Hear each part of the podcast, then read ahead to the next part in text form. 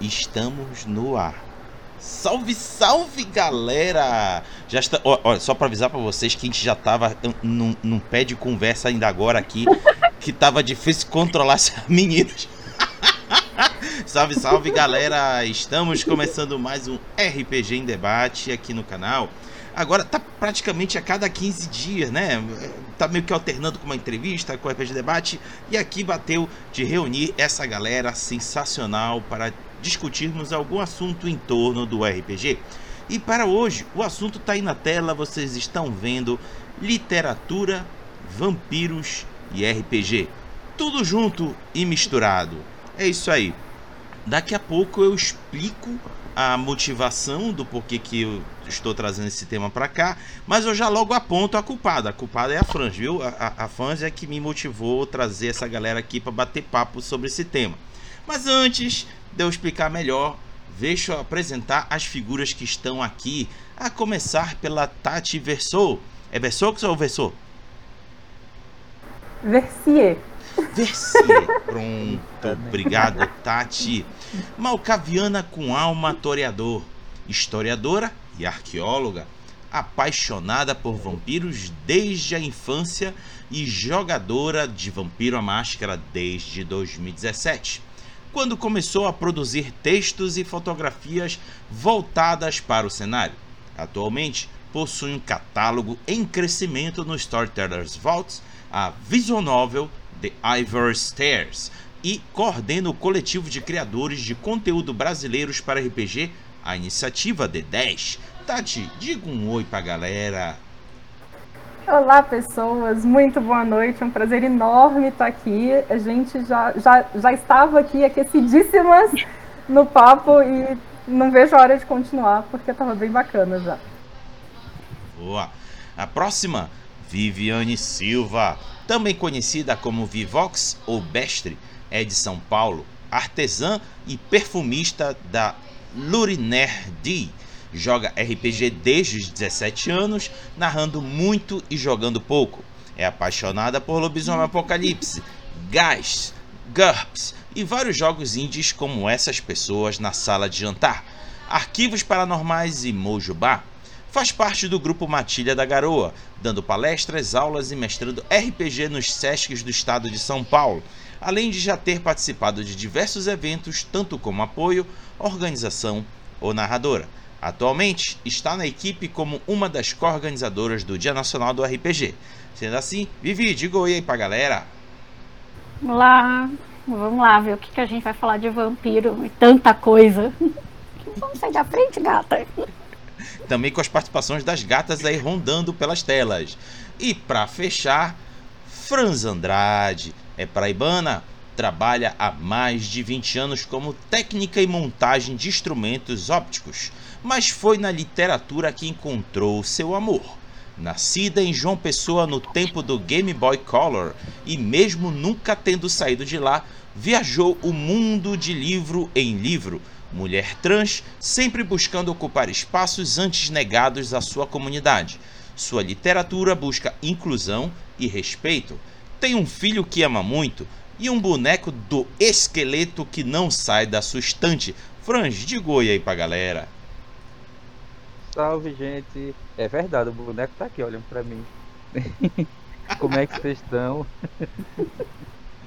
é, eu tava, você falou agora, é, a menina apaixonada por lobisomem, eu sou apaixonadíssima também por lobisomem. Ai, muito bom. Meio, meio, Boa. Eu, sou... Boa. eu tenho um cenário aqui com pessoa com ele. Legal. Bom, é, eu acabei deixando de fazer a- as saudações para quem chegou. Boa noite, quem está chegando aí no chat. O Daniel, como sempre, fazendo presença. Boa noite, Daniel. E para quem for nos assistir depois na plataforma vermelhinha, bom dia, boa tarde, boa noite, boa madrugada. Vai chegando, vai se sentando, vai ficando confortável, sentando no chão, na cadeira, na poltrona, no sofá, na parede, no teto, aonde for confortável, tá valendo, a gente não se importa. O legal é que você está nos assistindo e principalmente nos escutando. Vamos então aqui a explicação. Pois é, a culpa é da Franch. É, é- ela é a culpada, ela é, é quem nos manipulou, usou presença, dominação, tudo junto e misturado para estarmos reunidas aqui.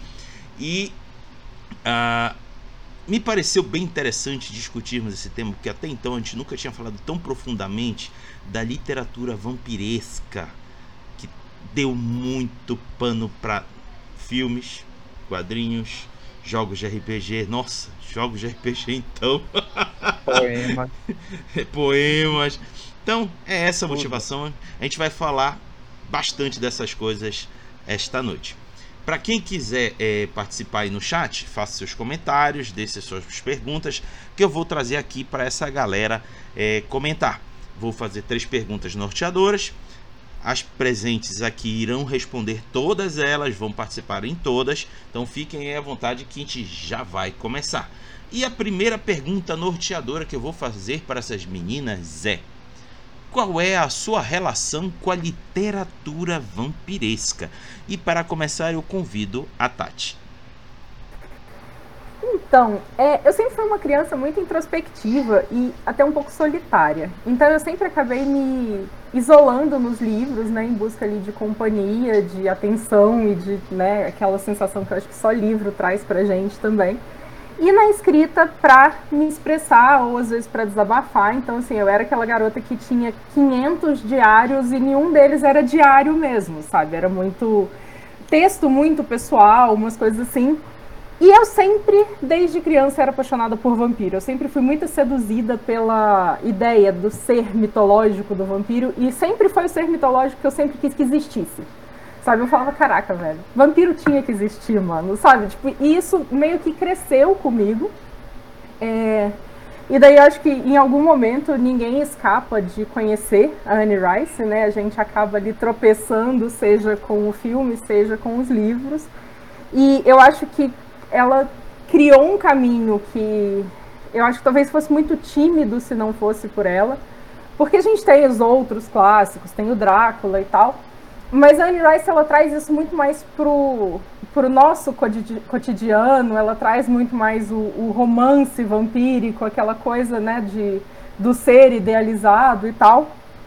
E daí eu comecei a escrever, porque como eu sempre tive essa experiência catártica ali de escrever como forma de desabafo, eu comecei a fazer isso em forma de literatura vampírica. Eu comecei a, a, criar uns textos, contos, livros. Então, assim, a quantidade de coisa que eu tenho escrita e guardada e que acaba sendo extremamente pessoal é absurdamente maior do que as coisas que eu tenho para publicar, para postar e por aí vai. Eu acho que faz parte do processo. Mas é muito assim, é uma experiência muito pessoal e que é muito que é muito querida para mim, porque eu acho que é a mitologia que mais me interessa, que eu mais gosto e que sempre me atraiu muito mais.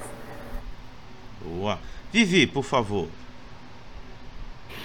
Bem, eu também, né? Eu sempre fui uma criança que gostou de ler e minha mãe e meu pai eles incentivavam muito que eu lesse, bastante que eu lesse. E eu sempre fui dessas crianças meio doida que gosta de sentir medo. E eu tinha um tio, né, um tio mais novo, e ele, meu, tinha trocentos quadrinhos na casa dele. E, obviamente, já sabendo ler, e, tipo, na história de, de ter medo, de jogar joguinho de, de medo, ouvir história de medo. Eu morava, tipo, num lugar bem arborizado, então a noite era aquela breu total, com pouca iluminação eu topei com alguns quadrinhos de vampiro e eu adorei a ideia do tipo de você ter alguma coisa, tipo, algumas coisas do quadrinho eu não entendia, né? A parte mais sensual do vampiro, eu por anos eu não entendi o que estava se passando. Como eu estava pegando os quadrinhos escondidos dele, eu não podia perguntar o que eu não estava entendendo. E eu foi aí que eu comecei a gostar tanto de lobisomem quanto de vampiro. É, o lobisomem eu gostava por causa da questão de, de bater e ficar forte. Mas o vampiro ele sempre me deixou com muito mais medo por causa da, do, do, quanto ele parecia humano, do quanto ele podia ser cruel, do quanto ele podia te enganar. E eu fui, tipo. É, eu fui cada vez procurando mais e gostando mais de ler conforme eu fui crescendo e entendendo é, mitologias novas de vampiro. Então, hoje em dia não só do RPG, Danny Rice, mas quando eu encontro qualquer obra, seja quadrinho, literatura, filme, série, é, às vezes documentário, e fale de alguma, alguma ideia diferente do mito do vampirismo, até algumas coisas de religião eu dou uma lida, eu vou atrás, porque eu acho essa, essa questão do depender da energia do outro para sobreviver, eu acho que do tipo, cara, dá pra você fazer uns bagulho que te dá um, um medo e te deixa mais atento, muito legal. Então eu comecei no para querer ter medo e agora virou no tipo, e aí, como é que esse cara aqui tá explicando como é que surgiu? Eu fui, passei de um lado pro outro. Boa. Franz, você que fecha. Eu. Assim, como eu tava até falando pras meninas, né, eu acho que eu comecei. Minha primeira experiência com vampiro foi a novela da Globo. foi a minha primeira experiência. Eu tava com. Não é Vamp, né? É Vamp. E. Que era com a Claudia Hanna. Foi. Não sei nem quantos milhões aí. Como disse, como disse no, no, na BIOS, né? Do tempo do Game Boy Color. Eu, eu não, não coloquei data, mas acho que o tempo do Game Boy Color já denuncia. E depois, né, assisti várias, assisti essa novela, aí depois fiquei saindo procurando ver se achava em sebo, né, porque era mais, era mais barato. Aí encontrei entrevista com o Vampiro, da, da Anne Rice. Então, primeira experiência literária foi com a Anne, que eu, pra ser sincero, não entendi a época. Eu li, li, li, eu falei, meu Deus, o que esse homem está dizendo? Não entendi nada. Só que depois encontrei o, o Vampiro Lestat, aí sim. Depois do Lestat eu voltei para a entrevista e acho que eu estava mais madura e entendi. E foi minha paixão, me apaixonei pela, pela Anne. E tanto que acho que na minha estante eu todo, tenho praticamente todos os livros dela e um monte de livros de vampiro. Acho que pelo menos 30% dos livros da minha estante são sobre vampiros. E e aí depois disso eu resolvi dar uma de, de escritora, há uns 10 anos atrás. Comecei escrevendo contos, participando de, de grupos é, na internet e entrando em antologias e coisas do tipo. E eu tive muita influência da Anne, como disse, né? depois comecei a ler literatura de, é, vampírica é, sueca, que é, que é muito diferente, nossa, extremamente diferente.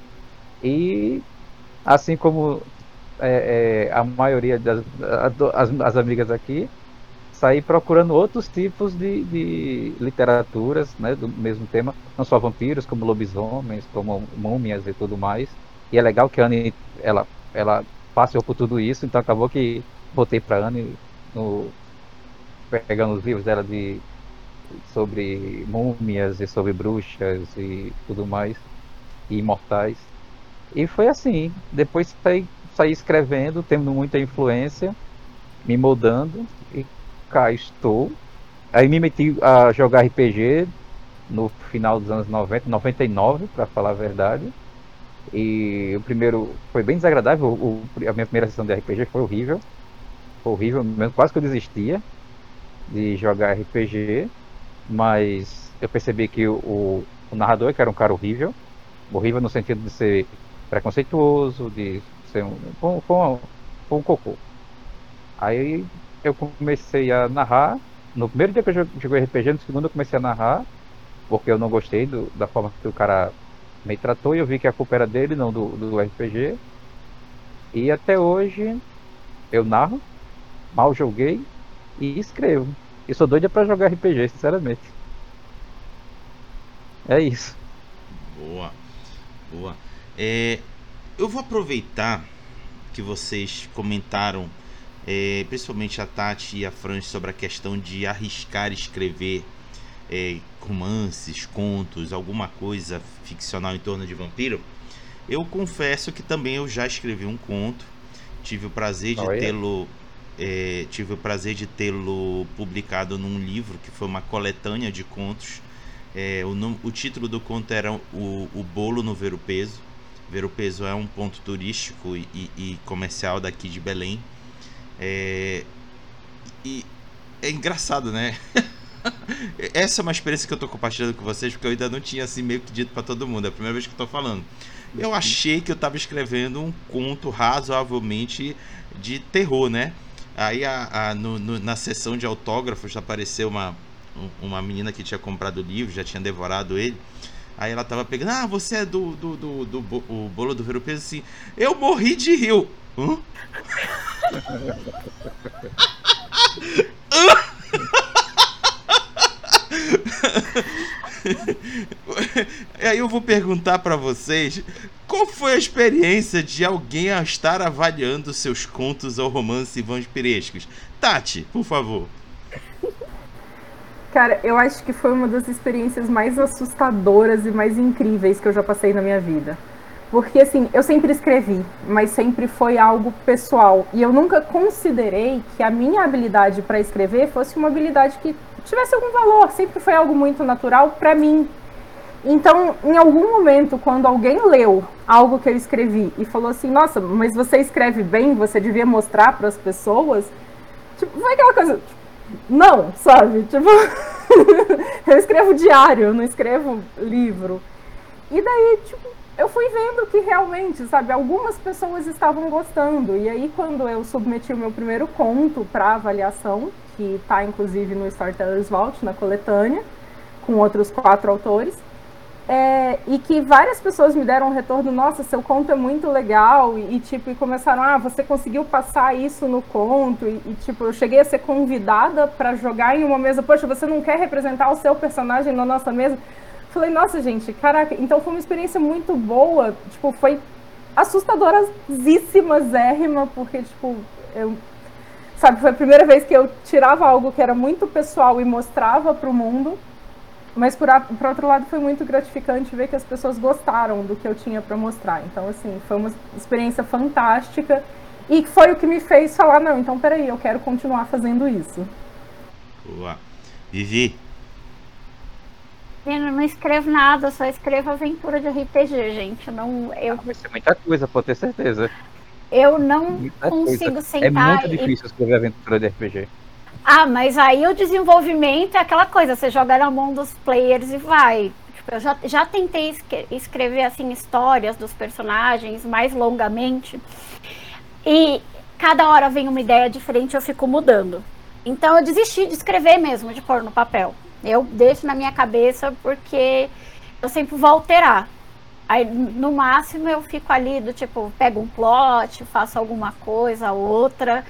Mas, e, tipo, vou pro teste na mesa, né? Toda vez que eu tenho uma ideia, eu vou pedindo os voluntários, coitado, pra encarar e testar a aventura. Tem umas que funcionam, tem umas que ficam uma bosta. Aí só, só, eu admiro muito quem consegue pegar uma ideia e pôr a ideia no, no papel. E assim, Raga, eu tenho a frustração de não conseguir fazer nada de terror. Porque sempre, eu não sei se é eu que não consigo ter a postura, sempre vem assim um jogador com uma referência do nada e acaba com o clima da mesa. Acaba com o clima da mesa. Era uma aventura de vampiro, era um vampiro meio sabe? Giovanni, Ekata do Vampira Máscara. E, tipo, o vampiro roubando vida das pessoas. E, tipo, um, personagem teve uma falha crítica. E o, o, jogador decidiu que o que ele estava vendo não era um, um, fantasma, era um pato. E na hora que ele começou a contar do pato, que foi a narração do personagem, ele destruiu o clima. E eu fiquei olhando assim, do tipo, meu Deus, a minha mesa de terror com o pato. Então, eu acho que é o mais próximo que eu já cheguei de alguém rir do meu plano de horror e, próximo de um vampiro. Boa. Franz. Eu. Seu, é... Seus relatos. Bom, assim, eu quando escrevi, comecei a escrever, eu escrevia para mim, né? Não para os outros. Até hoje, né? Eu escrevo para mim. E era mais para. Era uma forma que eu tinha de tentar entender a, a minha orientação sexual, a minha identidade de gênero, porque infelizmente nunca tive muita educação nesse sentido. Minha família sempre foi, como posso dizer, não teve muita educação, nem a maioria nem educação de base. Então, eu não tinha muito como me comunicar com eles sobre isso. Infelizmente, tive muitos problemas familiares. E eu escrevia mais para mim mesmo, era a minha forma de me entender. Era a forma de meio que de tentar buscar em mim mesmo como é que eu como é que eu me sentia, como é que eu era. Tanto que os meus primeiros contos, meus primeiros meus primeiros textos eu não tinha, eu não dava nomes a nada. Era só sentimentos. E alguns amigos meus resolveram ler, né? Pegaram para ler e disseram que estava muito bom, que estava legal, porque que era, era legal, era legal de repente lançar. Aí eu disse, não, lançar esse você tá doido? Aí passou anos aí, outro, fiz a, eu comecei a participar de grupos, como eu falei, na literatura, é, conheci autores, aí alguns autores leram também, falaram que estava legal, eu deveria lançar, mas eu, eu tinha medo, né, porque eu achava que era muita exposição, eu tinha medo de não ter medo de repente eu acho que à época as pessoas não falavam muito sobre transgeneridade e era sempre sobre, sempre colocava meus contos, eram sempre contos de horror, contos fantásticos, mas ao mesmo tempo era um pano de fundo. Eu estava falando sobre outras coisas ali.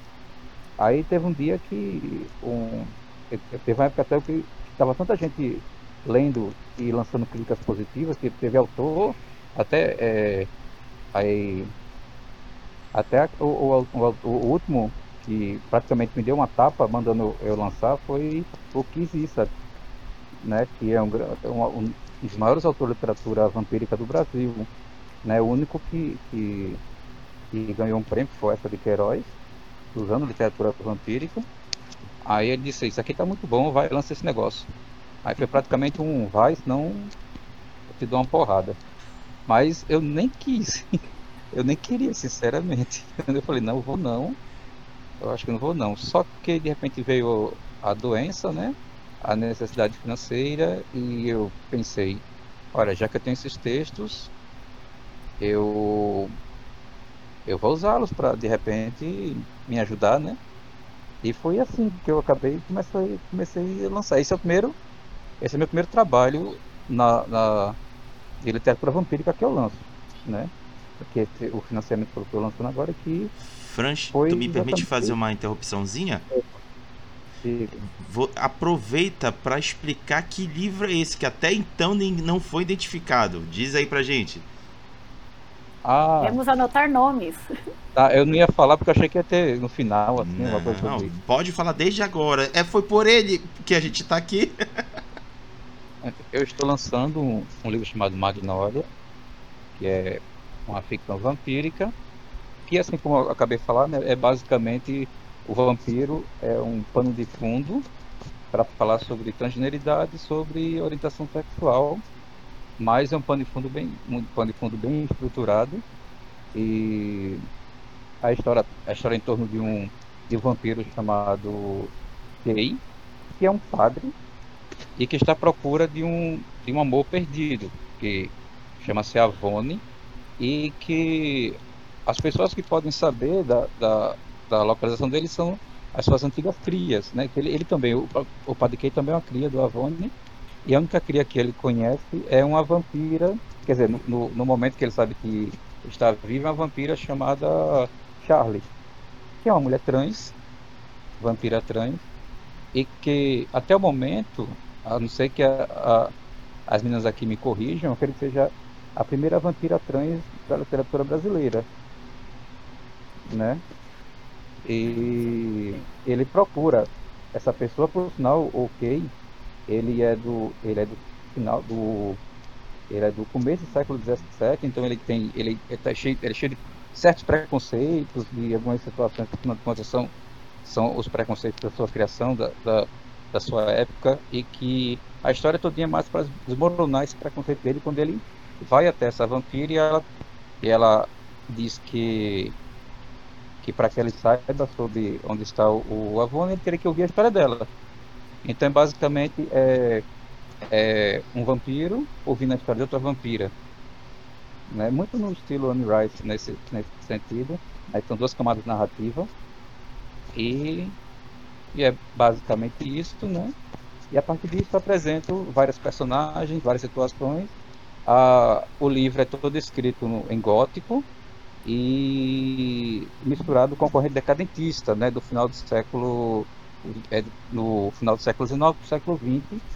Eu trabalho trabalhei muito o estudo dessas correntes e é, eu acho que esse é, talvez seja o diferencial dessa literatura, além da, da, da meio que do estudo de identidade, vamos dizer assim, né, meu, meu estudo particular sobre mim mesma e e é basicamente isso. E eu acho que só lendo mesmo para pegar o resto e ouvir me dizer que achou legal ou me xingar. Credo! Não. E, Bom, e galera, não, diga. uma coisa, não é um romance, é uma noveleta. Né? Tá, às vezes muita gente coloca, tá colocando um romance, né? Ao ficar, ah, meu Deus, não é um romance, não, o povo vai vir atrás de trocentas páginas. E na verdade é uma noveleta, né? É um, uma novela, uma novela vampírica. Ela não é tão extensa em número de páginas, mas ela é bem densa em história. Uhum. Perfeito. Gente, joguei o link aqui no chat. Recomendo vocês darem uma conferida lá na campanha do Catarse. E é claro, se puderem, contribuir. É, vamos então dar aqui prosseguimento à segunda pergunta. Qual é. Eita, que agora o negócio vai pegar. Qual é a sua relação com os RPGs de vampiros?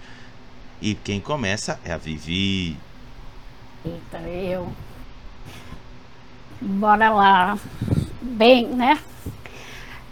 Como eu gosto do, do tema, né? E principalmente da de, diferentes origens do, do, ter, do tema do vampiro, eu posso falar que eu fico triste com grande parte dos RPGs de vampiro.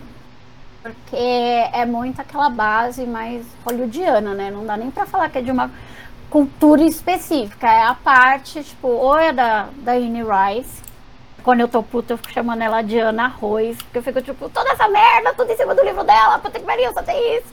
Né? Fico xingando, porque eu sou daquelas tias que dão boa noite pro apresentador de jornal. Então eu xingo quando eu tô ouvindo na internet, quando eu tô lendo livro. E, então eu sinto um pouco de falta de origens diferentes pro vampiro. Porque se você corre para algum sistema, né? Nosso Vampira Máscara descaradamente fala.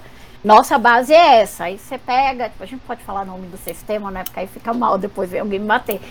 Os outros sistemas que tem mais modernos, que misturam as criaturas, também pegam essa parte.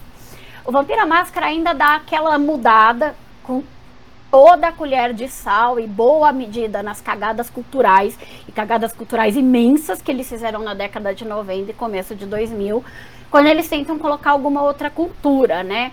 Tipo, eu tenho amigos que estudam e explicam do tipo das falhas absurdas do, do das, das como que é? Do Ebony Kingdom, né? Tem erros. O Gypsy a gente nem fala do absurdo de erro. Aí os vampiros orientais que do tipo tá um pouco menos cagado, mas também tá, tá bem cagado. Esse é o sistema mais famoso. O resto tem uns sistemas que tem o vampiro e não foca tanto na origem dele, né? Porque, tipo, o vampiro é o seu inimigo. Você vai caçar ele. Então, o vampiro tá lá, ele é ruim, ele se alimenta de sangue. Então, eu, eu digo que eu fico nesse, nesse amor e ódio, sabe? Triste porque a gente não tem tantas origens diferentes. E as que tem precisam urgentemente serem refeitas e corrigidas né? E vão ficar absurdamente mais legais. Porque, cara, tipo, você pega a parte do, dos vampiros do Reino de Ébano, eles teriam que ter um motivo de vida para ter parado na escala evolutiva e não ter morrido.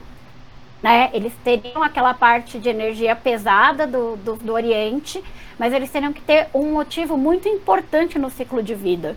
Então, você dá uma outra história ou pegar um sistema de RPG, não de universo de filme, acho que aqui no Brasil veio como noturno, o Days Ten, mas um vampiro de origem biológica, né, religiosa, biológica ali, e você pô, pode dar aquela mistura de apocalipse zumbi com um vampiro e explorar outros temas, né, que é tipo a literatura do, do noturno, do Days Ten, é muito legal. O vampiro é. Você vira vampiro por um vírus, por um verme, né? Você vira vampiro por um verme. Mas a dor do vampirismo não é você não morrer. A dor do vampirismo é porque você busca o que era amado pela eternidade inteira e de uma forma muito doida. Não é só o sangue que te alimenta, é a carência da presença amada. E se você transformar a presença amada em vampiro, você não tem mais aquela, aquele carinho original. E, tipo, aquilo vai deixando o vampiro super doido. E, cara, eu fico pensando, puta, as, as, imaginações que isso dá de campanha, de outras coisas de jogo, né? É, discussões de coisas, aí eu, eu fico nessa, do tipo, ok, por enquanto vamos jogar lá Vampira Máscara e dar uma temperada com isso daqui, ou pegar sistemas mais genéricos, né? Um, um Cypher, um GURPS, um Fate, qualquer coisa que você goste e adaptar para esses outros universos e motivos. eu sou um pouco preguiçosa para adaptação, então eu pego a temática e eu jogo na internet para procurar, tipo, ah, 30 dias de noite, tem aquela origem, tem aquele negócio, alguém já fez para GURPS, beleza, já sei jogar GURPS, vou jogar isso daqui. Porque eu não tenho muita paciência para adaptar. Acho que uma vez que eu adaptei alguma coisa, em 2015, 2014, assim. Preciso quebrar esse ciclo de, de adaptar e parar de querer pegar pronto. É, é essa pegada aí do, do Amário de Ar. e, e, e, antes de eu passar para Franz, Vivi, olha esse comentário e vê se tu consegue concordar ou não. O Renan disse: Dúvida: se formos exportar para outra mídia, seria Chris Rock, o Hadestad e eh, The Younger e o Will Smith Tel Bell? O que, que tu acha? Olha, eu acho que dá pra gente colocar isso. E os seguranças do Oscar é tudo aquele resto de ventru que tava em volta da reunião. Boa. Boa. Franz, pode seguir. Ai, caceta. Vamos lá, vamos lá. É pra falar a minha relação com o RPG, né? Ou com o RPG Isso. de vampiro. Isso. Então, é, eu só joguei, eu jogo RPG há 20 anos. No entanto, eu só joguei realmente, eu, é, enquanto jogadora, em três, em três é, mesas. Nenhuma delas durou. Não durou três meses, quatro meses, porque o, o, o mestre simplesmente desistiu. O narrador simplesmente desistiu. E agora, e narrando, é engraçado o que eu vou dizer, porque eu narrei durante muitos anos Vampiro. A minha maior. Eu, tinha, eu tinha mesa assim de 4 anos, 5 anos, 7 anos de, de mesa. Só que é engraçado que na verdade nunca joguei Vampira Máscara. Porque eu li Vampira, eu li Vampira Máscara começando todinho, desconcordei de tudo ali, praticamente. Então praticamente eu só usava uh, os, o, o sistema, uh, as disciplinas, mas refiz, refazia absolutamente tudo. Tanto que meus jogadores, eu dizia para eles, gente, gente não estão jogando Vampira Máscara, avisa logo, viu? É, é storyteller, é, tem vampiro e tem o um sistema aqui, mas é, eu não tinha, não usava clãs, não usava nada tipo, era, era, era vampiro. Vampiro. Apenas isso. Tanto que foi daí que eu acabei estruturando a, a, a os meus vampiros do, do, do, meus romances, basicamente. Né? Então eles têm uma, uma relação bem forte com, com Vampira Máscara também nesse sentido né? Ou pelo menos com o sistema, né? E com as disciplinas. E eu acho que a única vez que eu realmente narrei Vampiro a Máscara usando tudo, acho que foi um, um jogo que durou assim, durou dois anos.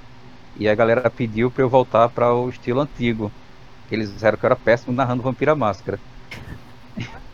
foi engraçado. Porque eu não parecia me sentir bem, né? Eu não parecia estar no, no, no lugar comum. Então foi basicamente isso. E engraçado que já em Lobisomem Apocalipse, que eu amo, eu uso tudo. Cada, cada, cada eh, tribo, que, é, que é, uma, é uma história muito rica. Nossa, muito rica. Aí eu não, eu não queria jogar. E eu sempre via Vampira Máscara como um construto, sabe? Muito, sei lá, muito cheio de peça, mal encaixada, infelizmente. E que me dava, alguns clãs, em particular a história de alguns clãs, me dava uma certa angústia, sabe? Aí, é, concordando mil por cento com o Vivax, é exatamente isso, a história, a, a, a, a forma como tratavam somente é, vampiros oriundos de, de outras nações, né, mais para o Oriente e tudo mais, você via que era um preconceito lá gigantesco e sem disfarce, para falar a verdade. Então eu acabava que não curtia muito. Então, eu vou dizer assim, eu joguei Vampira Máscara durante muitos anos, ou melhor, joguei Storyteller com vampiros durante muitos anos, só, na, só joguei em mesa apenas em, é, em três mesas, infelizmente não duraram nenhuma, porque os narradores simplesmente não jogavam.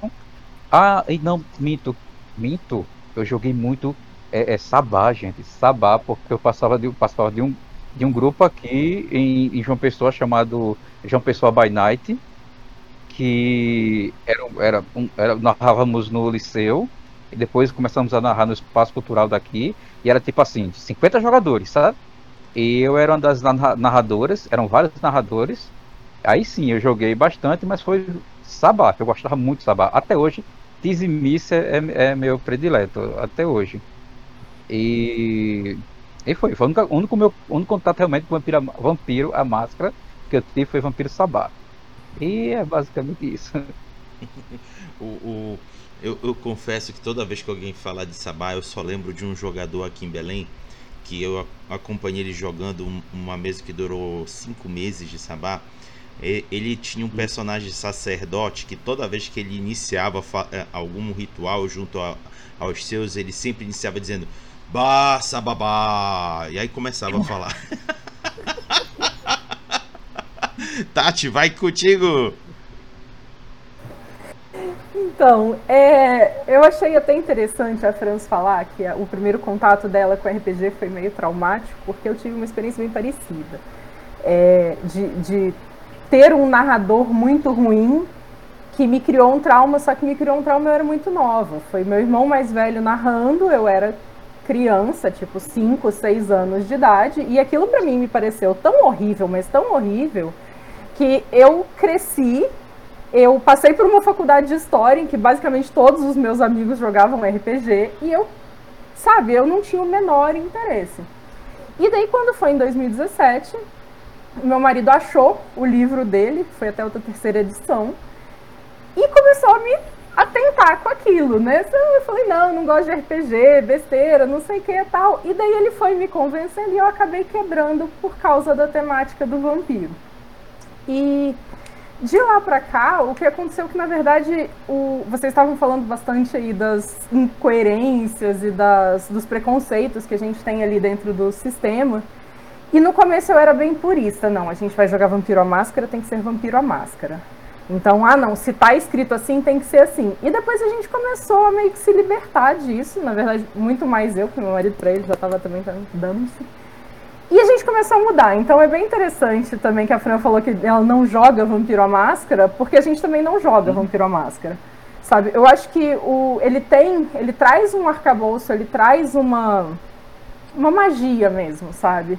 Um atrativo ali nos livros que é sedutor, mas que no fim das contas eu acho que a gente tem muito a ganhar, se libertando daquilo ali e, e começando a criar por conta própria, assim. É, eu, particularmente, eu gosto bastante das divisões por clã, gosto bastante dos, das disciplinas em si, mas a gente basicamente não usa lore. A lore a gente meio que pegou, fez assim, legal, tchau, você não existe mais. E como a gente trabalha com coisas muito contemporâneas, e eu sou uma pessoa extremamente cética, então as minhas personagens elas tendem muito a ir para esse lado. Então, tudo é mitologia, tudo é crença, tudo, sabe? Tipo, ah, o mundo é esse, a gente vive assim, a partir de agora é daqui para frente, e o que é, tipo, de onde a gente veio não vai mudar o fato de que eu tô com sede de sangue essa noite, sabe? Então a gente meio que partiu desse pressuposto. E é interessante porque jogar o RPG acabou me permitindo ter o que eu queria desde criança, que era fazer com que os vampiros fossem reais.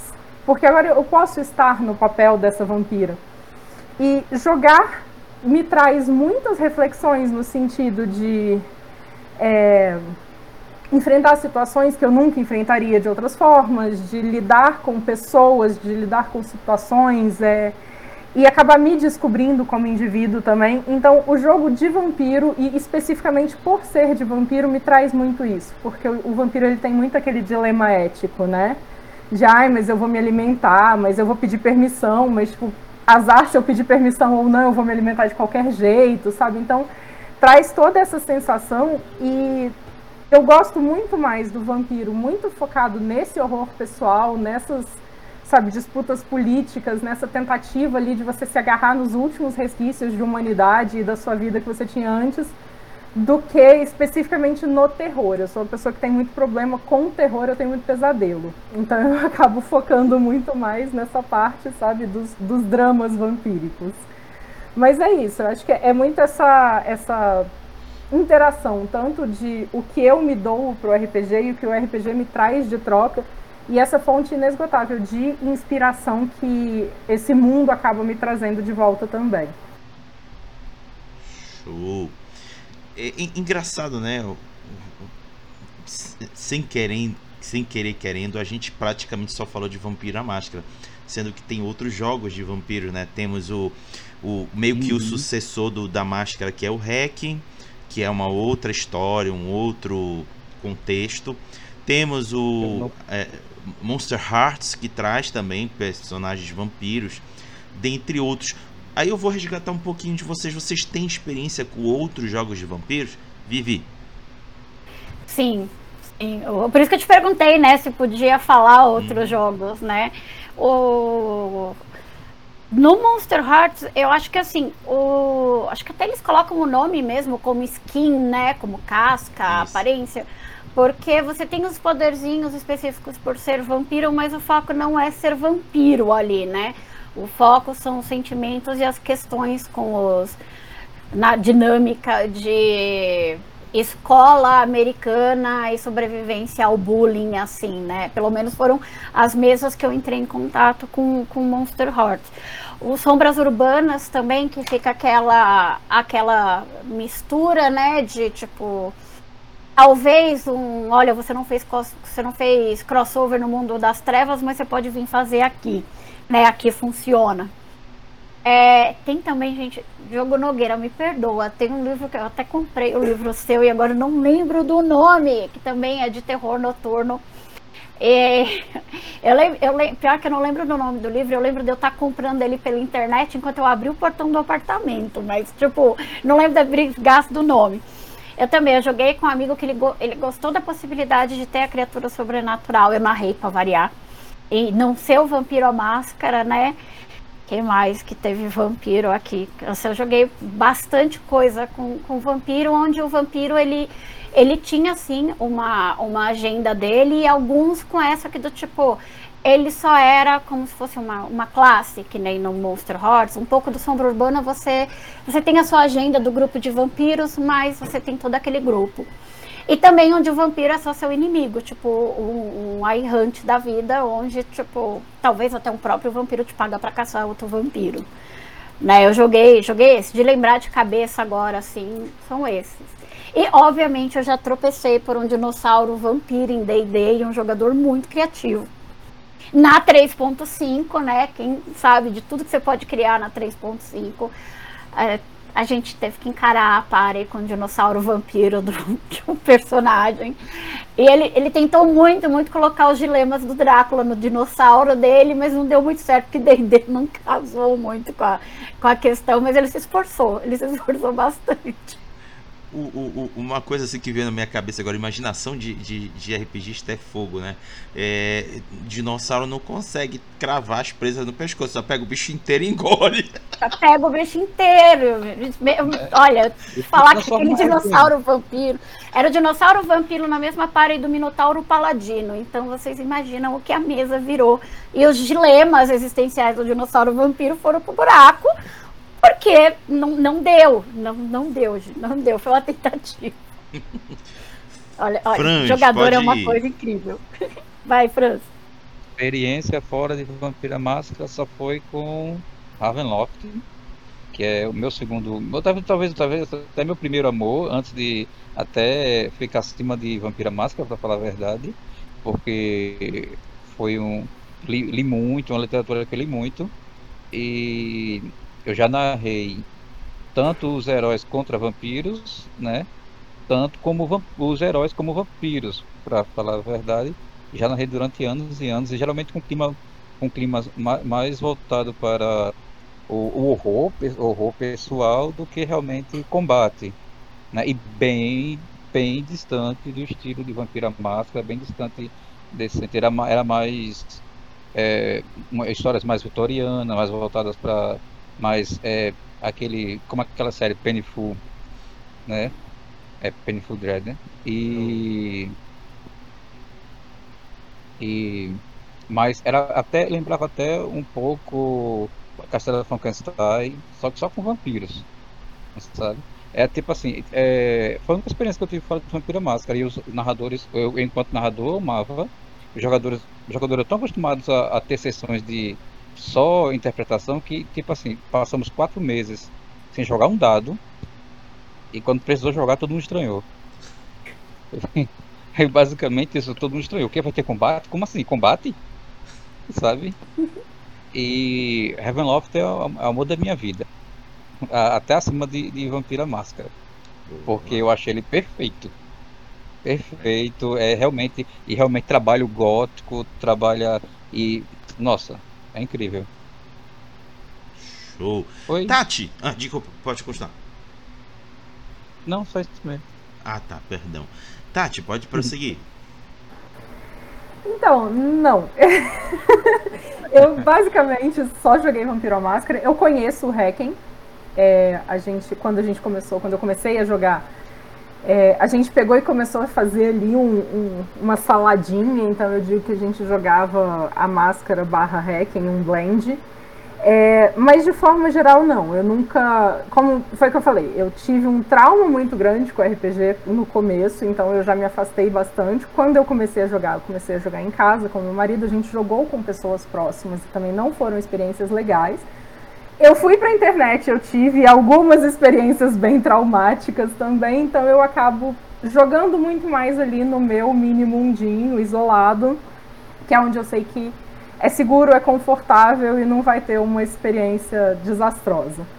Então, assim, é, além disso, eu não sou narradora. Eu essencialmente eu sou jogadora. Não vou dizer que eu nunca narrei, porque eu narrei uma mini campanha ali é, que nem chegou no fim, mas não foi culpa minha, me defendo. É... Meio que o interesse foi morrendo dos dois lados e a gente parou de jogar. Então, assim, a gente. Eu fiquei ali no Vampiro Máscara, eu não tive interesse em procurar outras coisas. Eu vejo referências, eu assisto outras pessoas falando de outros sistemas, mas a gente ficou ali. Mas é legal, a Franz falou que de jogar sessões puramente interpretativas e assustar quando tem que rolar o dado, isso é uma coisa que a gente faz muito. A gente Oh. praticamente. Eu, falo, eu tenho uma caixinha Gente, com rola 40 mesmo? dados. Eu acho que tem 50 agora, porque eu sou acumuladora.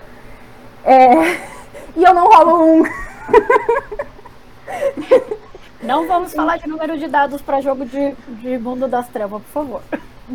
Não, e É. incrivelmente é para V5, são dadinhos pretos e vermelhos. Teoricamente a gente usaria ali uns 10, 15 no máximo, né? Não, eu sou compulsiva, eu gosto de ver a caixinha cheia e a gente não rola dado. Então, assim, apesar de eu não ter procurado outros sistemas, eu sei que o meu narrador tem outras referências que ele acaba trazendo, e como eu meio que já me desliguei disso de ai, tem que ser uma coisa ou tem que ser outra, ele vai enfiando, eu não vou nem percebendo o que que ele tá colocando ali no meio da narrativa. Eu sei que existe, mas basicamente, se for dizer, ah, o que que você já jogou, não. Eu joguei Vampiro à Máscara com uma pitadinha de hacking. Boa.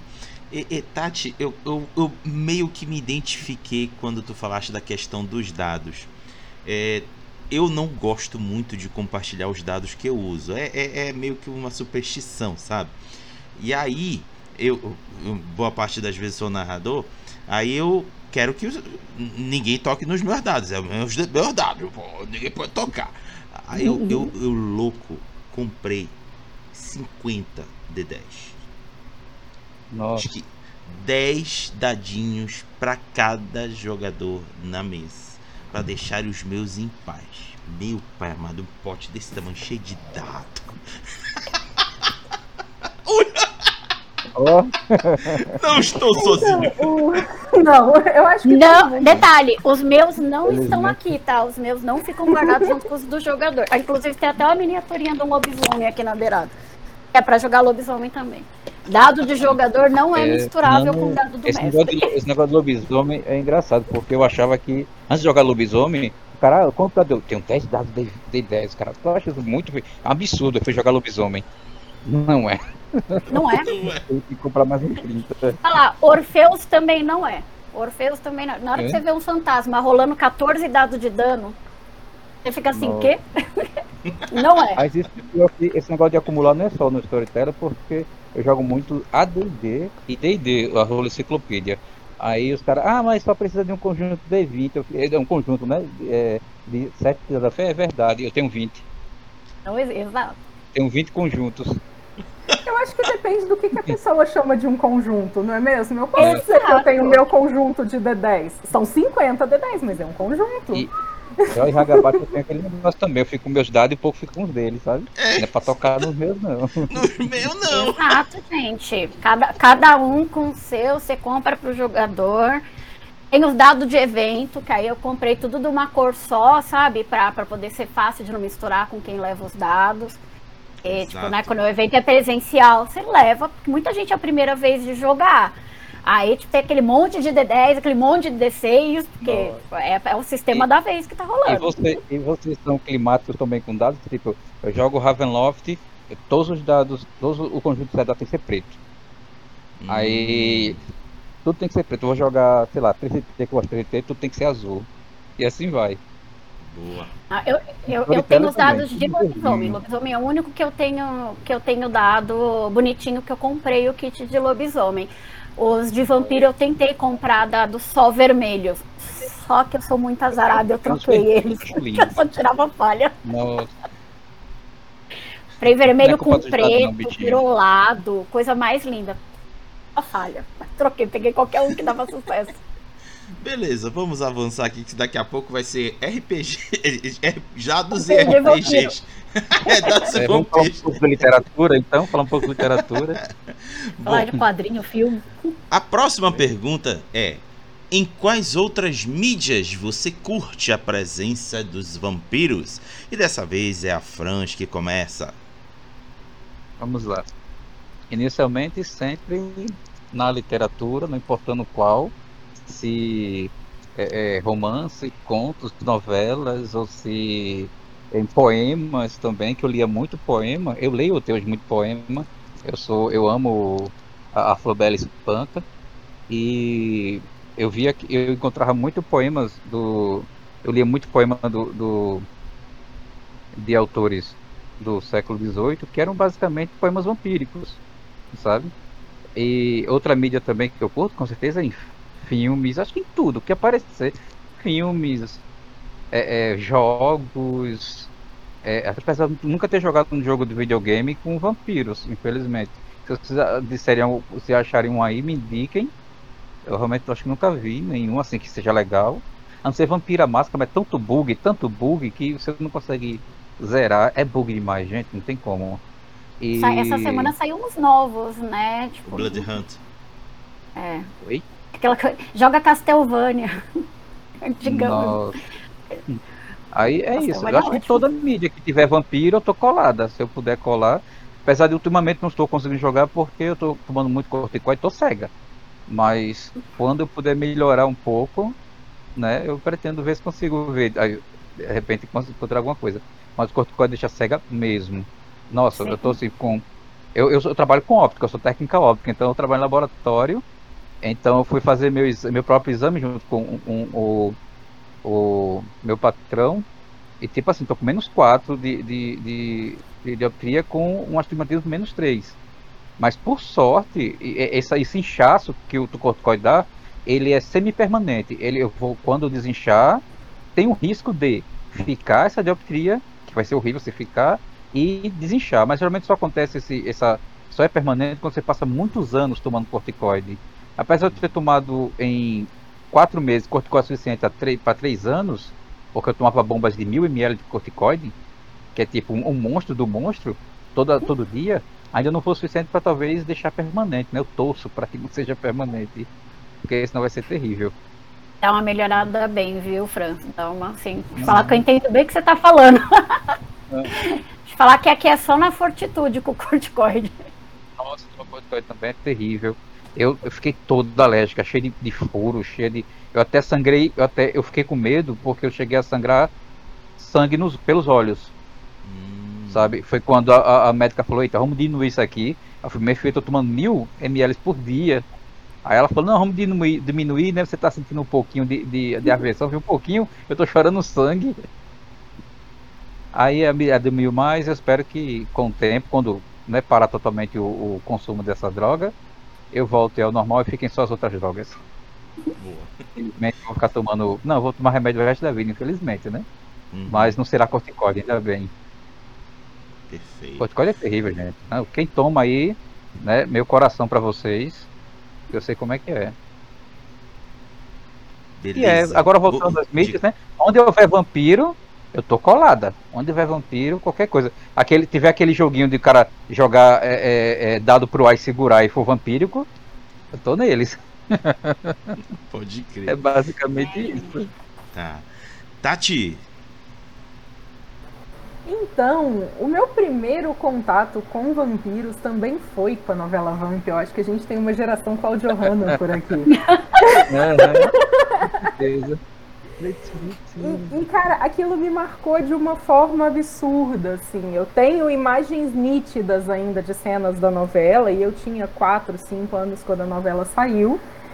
E eu sempre fui apaixonada, e aquilo ali meio que me guiou, e daí a partir daí eu comecei a procurar, então talvez por isso os meios audiovisuais ali, cinema tal, tem um apelo muito grande para mim, porque eu tenho essa memória afetiva muito grande por conta de uma novela.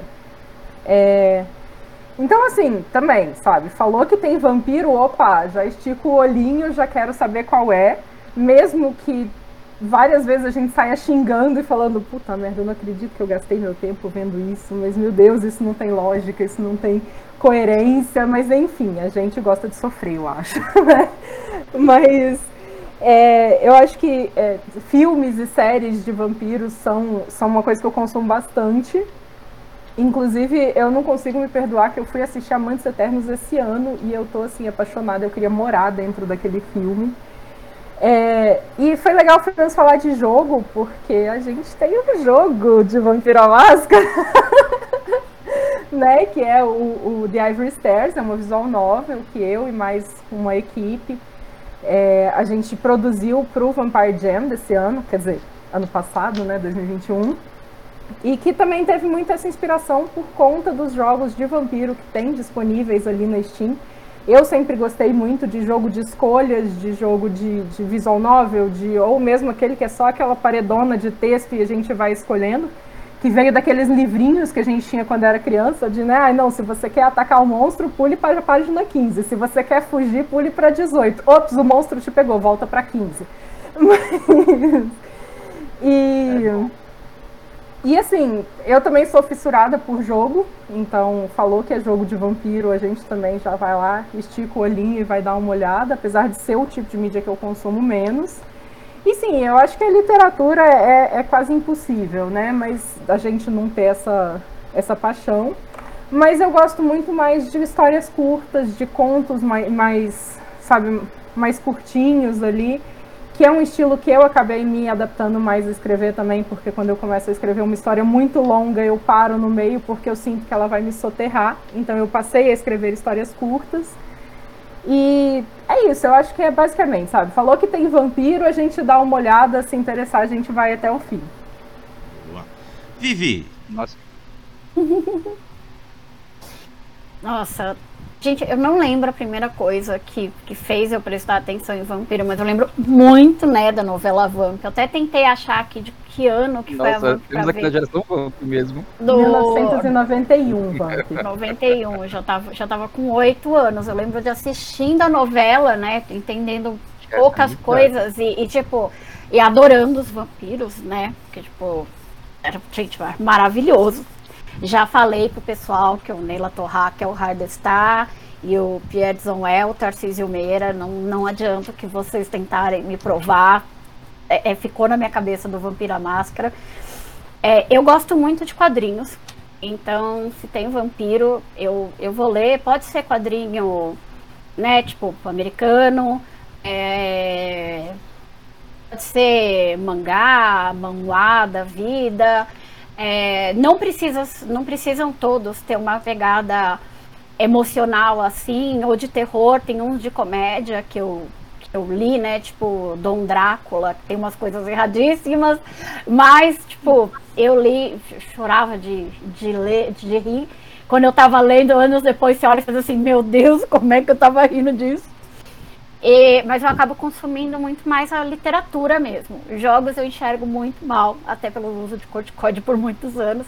Então eu acabei é. desistindo é... dos jogos, né? Tipo, eu tava tentando lembrar o mais um jogo, tipo, além do, do videogame do Castlevania, do, do, do jogo de Vampira Máscara, que vinha o CDzinho pra gente instalar o Bloodline, né? Que era o Bloodline primeiro, que esse, tipo, aqueles gráficos maravilhosos na nossa visão, e hoje a gente olha, tem um troço assim.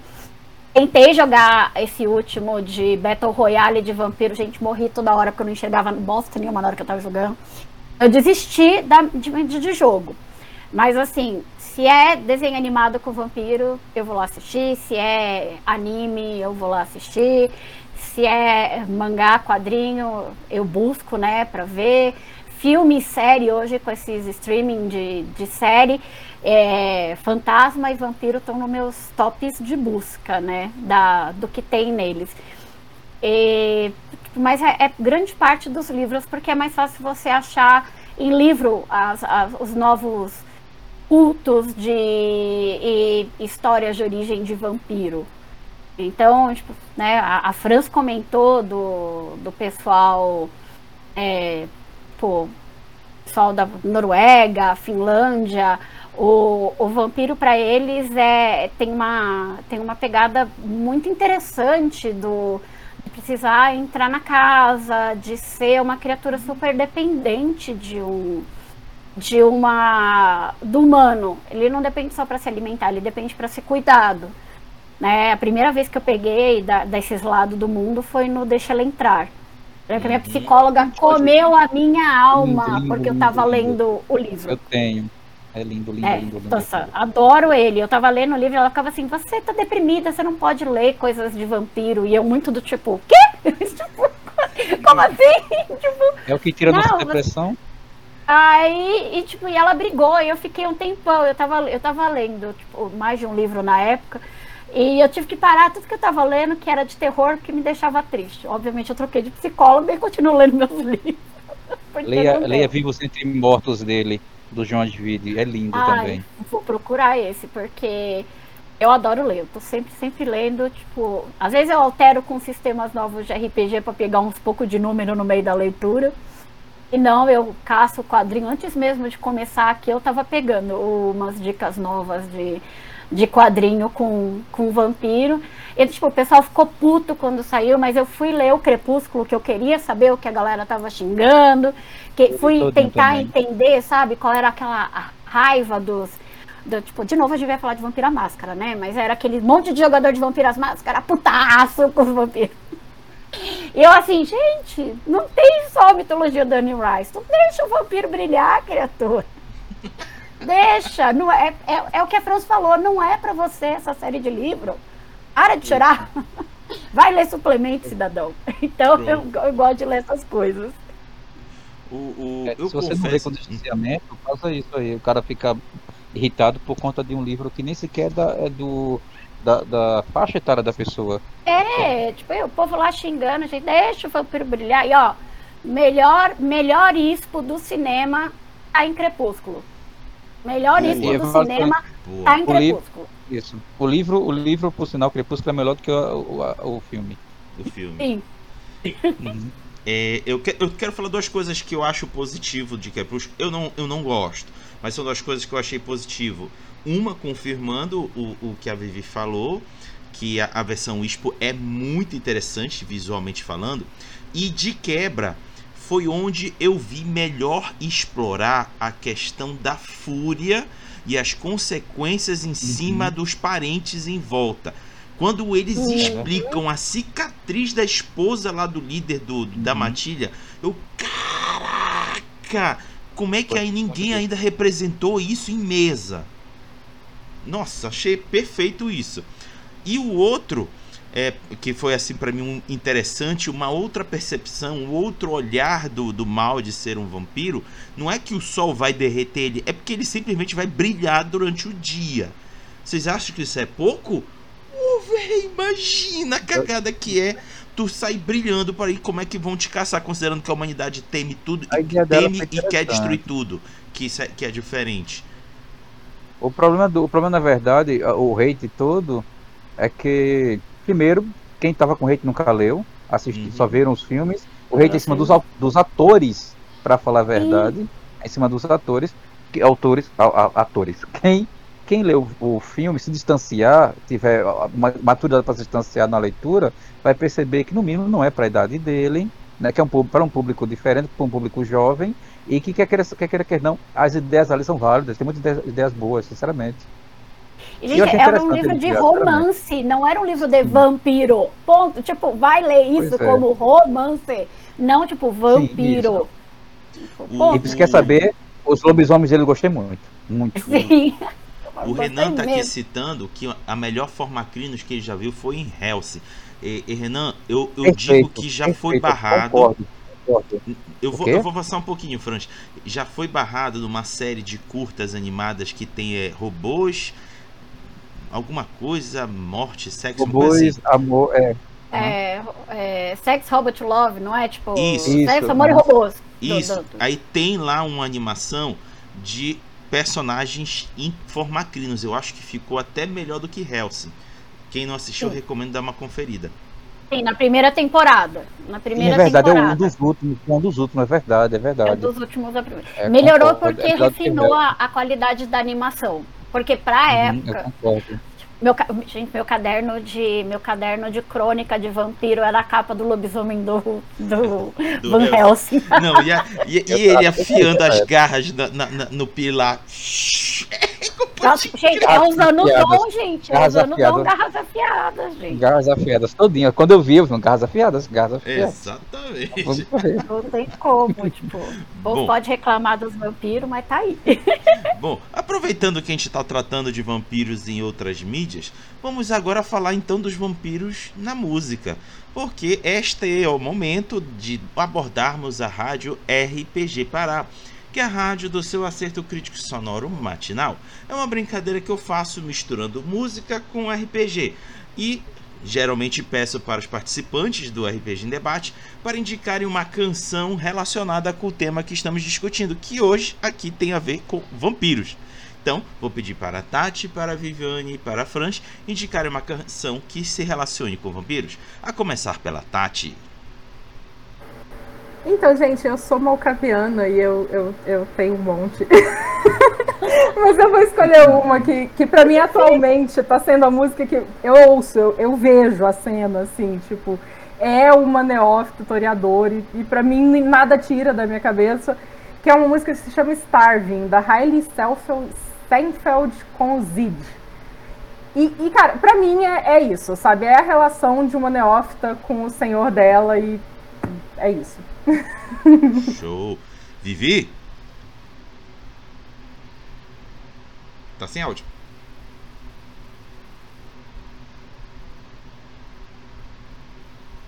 Deu. É. Deu um corte. É, é, tá. é, talvez entrar e sair de novo. É, talvez. Bom, enquanto a Vivi ajeita a questão do áudio, vou pedir para Franz. Rapaz, música. Vou tentar buscar na, na, o que eu vi antigamente, porque a, o, essa, essa pandemia ela me moldou. Antes da pandemia eu detestava K-pop e dorama. Só que depois da pandemia, não sei o que aconteceu por conta de, de, de influência de uma, de uma prima minha, eu, eu só escuto K-pop hoje em dia e vejo dorama. Só que, vamos lá, um, um, um que ainda escuto muito é um, um, um, cantor americano dos anos 80 chamado John Denver. E tem um, um tem uma música dele chamada Poems, Players, Players e Promise, que é muito linda mesmo. E sempre que eu escuto ela, não sei porquê, eu penso muito nos no meus vampiros ouvindo essa música. Então eu meio que coloco ela na playlist de músicas para vampiro. Ela, ela, é bem melancólica e ela é gospel, por sinal. Ela é bem, ele, ele, ele, ele é um, um, um cantor gospel, para falar a verdade. Apesar de as músicas dele de maior sucesso não são gospel, ele cantar aquela música Sunshine, Oh My Shoulder Makes Me Happy. Então eu coloco essa, é Poems and Promise, Poems, Plays and Promise, como música vampírica. Boa. Vivi, Agora foi? Vocês estão me ouvindo? Uhum. Gente, porque para variar eu com as tecnologias. Então, difícil escolher uma só. E eu vou de música nacional dessa vez. É... Bem, antiguinha, como eu já tinha comentado, não dá para pedir para colocar a diva da Cláudia Ohana cantando Sympathy for the Devil, porque a, a emissora dona da novela cortou os direitos de você ouvir fora da trilha sonora da novela. Não sei quem teria o cassete da Vamp Até hoje é ainda, válido né? isso? Até hoje é válido, porque não, não, não tem, você não consegue nem ver no, no YouTube. O que, tipo, gente, pessoal, vocês que não assistiram a Cláudia Hanna cantando, vocês perderam. Mas eu vou de Rita Lee, Doce Vampiro. E, tipo, né? A Rita Lee, eu acho que ela é assim, tipo, uma malcaviana na medida certa de do desafio com o misticismo do, do Malk, sabe? O desafio do padrão com o misticismo do Malk.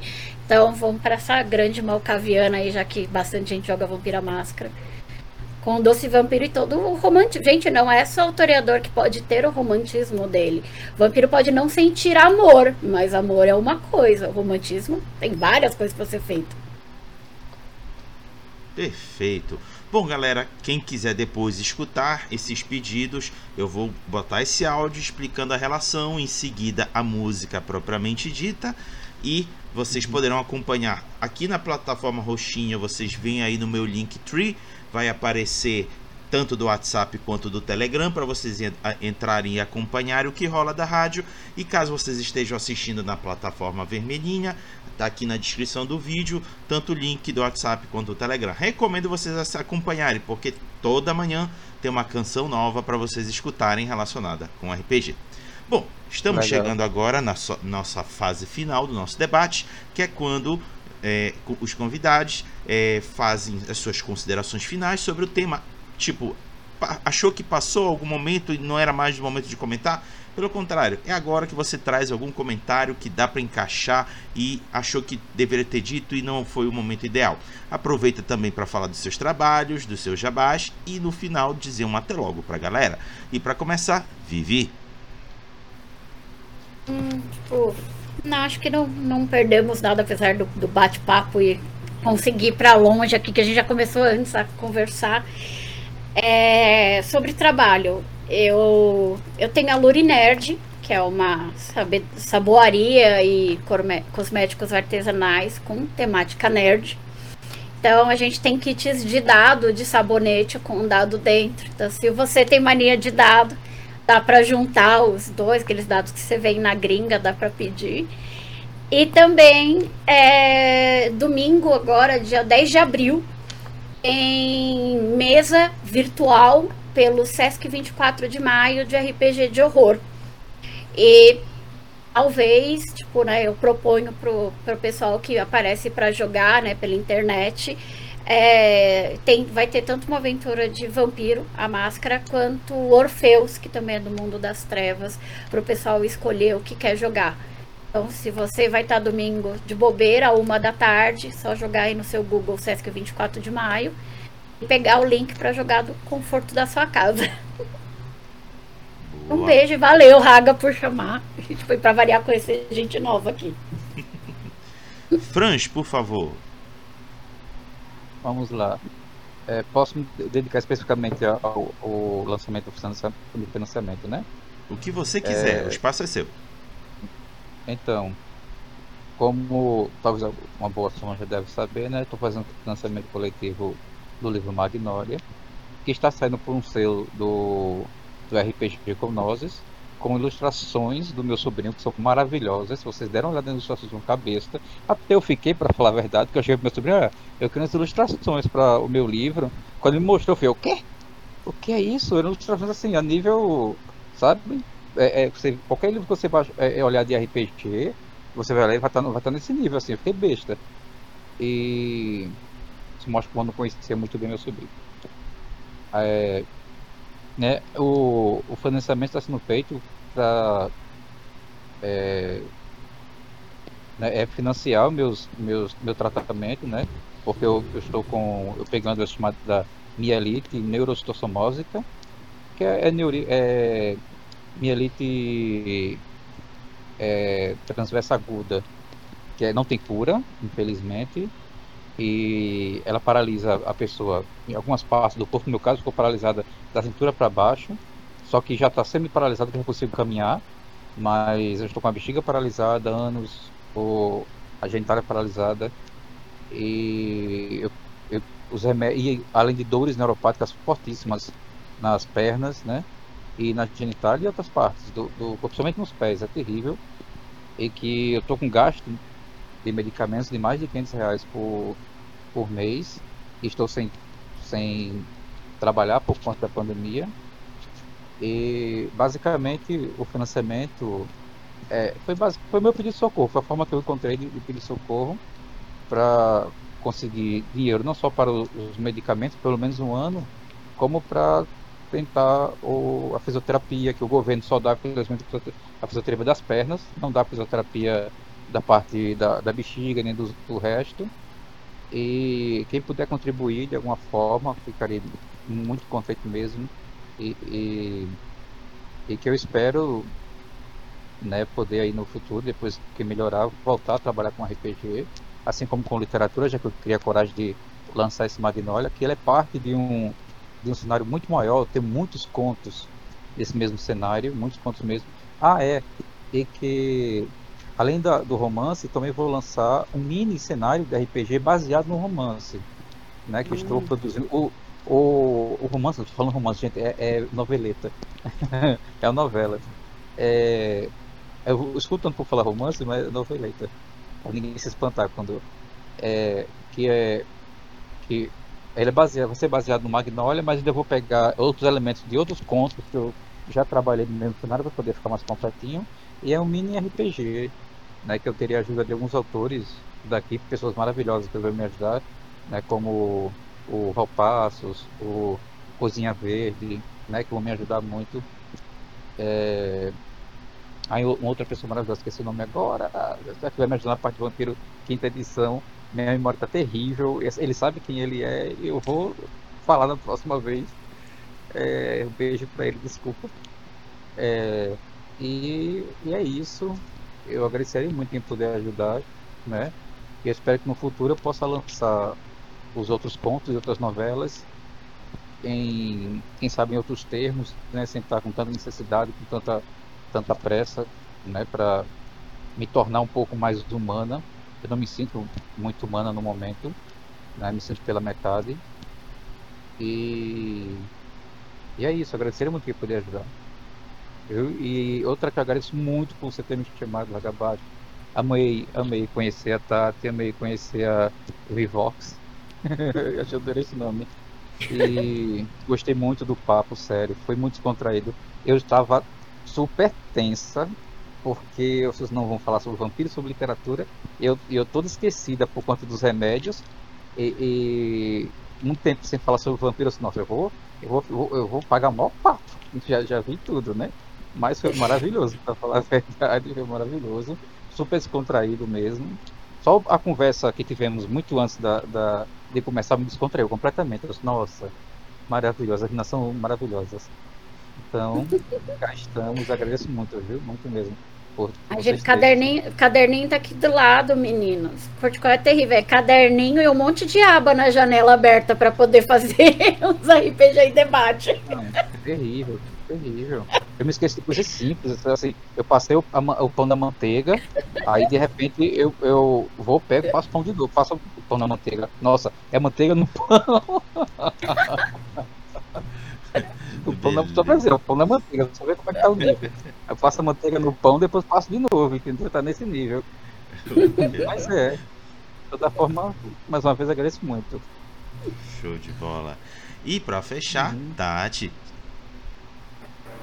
então, gente, nossa, eu quero agradecer muito você, Raga, pelo convite. Você sabe, né? Eu já falo que o Raga ele não precisa perguntar se eu quero, ele pergunta se eu tô livre, porque para mim é sempre um prazer aparecer por aqui.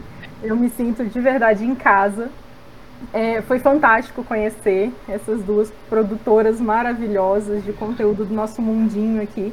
E eu acho super importante a gente se conhecer e a gente se apoiar. Então, já estou aqui com a abinha do Magnolia aberta, já estou ali caçando os, os, dadinhos escondidos em sabonetes, que eu já estou apaixonada com a ideia. Pior que eu tenho que comprar dois quando eu puder, porque eu não vou conseguir usar os sabonetes. Não tem pois é. Olha, é porque, é porque eu ainda não subi a foto da, da nova forma especial de Vampiro à Máscara. Imprimi na 3D e fiz a forma. E, e, tem uma especial de lobisomem também, que foi feita com, com símbolo. Mas sério, eu, alguém usa? Eu vou subir ainda. Eu não usaria não, eu compro pra guardar, eu compro pra botar na estante, dá um jeito. É o segredo, coloca, coloca o dado dentro pra obrigar o povo a usar, porque senão não usa. Não usa. Tem gente que fala assim, é, olha, eu comprei há três não. anos e o sabonete está na minha gaveta. Eu fico medo de é tomar mesmo. banho. Mas é isso mesmo. O cara comprou o sabonete, a parte mais baratinha assim, porque eu não usaria não. Eu não conseguiria não. Mas tem eu, gente eu que pede o dado do sabonete e o dado fora. Não pede o dado dentro. Fala, você pode mandar os dados fora. Que ótimo. Olha boa. Olha boa. Eu, eu, eu queria o dado dentro. Porque mesmo que passasse 10 anos para usar, eu ia, eu ia olhar e ia pensar, tem um dado aí dentro. Então tá perfeito pra mim. Pode prosseguir, Tati. Tá, e quem quiser conhecer meu trabalho, eu tenho a minha biblioteca lá do Storytellers Vault, que tem tanto um conto ali, uma coletânea de conto, tem material suplemento produzido. E eu estou lançando meu segundo art pack agora de fotos inspiradas na quinta edição de Vampiro à Máscara ali para ambientação dessa vez. É, e tem o jogo, né, The Ivory Stairs, que é uma visual novel que está em português e inglês, disponível gratuitamente para jogar também. Tá tudo nos meus links aí, em algum lugar vai ter meus links. E quiser me seguir no Insta, onde eu posto as novidades ali, é Tati Malcaviangel. Eu acho que eu sou a única Malcaviangel do mundo, então procurando vocês me acham. Boa! Gente, chegamos ao final de mais um RPG em Debate cujo título foi Literatura, Vampiros, RPG, tudo junto e misturado. Eu tenho o prazer enorme de ter compartilhado espaço com a Tati, com a Vivi, com a Franz. Vocês foram maravilhosas. Nossa, que noite sensacional. É a mesma coisa. Muito bom. Muito de coração bom. mesmo, foi muito bom. Espero poder convidá-las de novo para outros debates aqui no canal. A vocês que participaram no chat também, muito obrigado por ter nos, ter nos acompanhado. E peço para que vocês três, junto comigo, digam até logo para a galera. Gente, boa noite e até a próxima. tchau, tchau. tchau, tchau.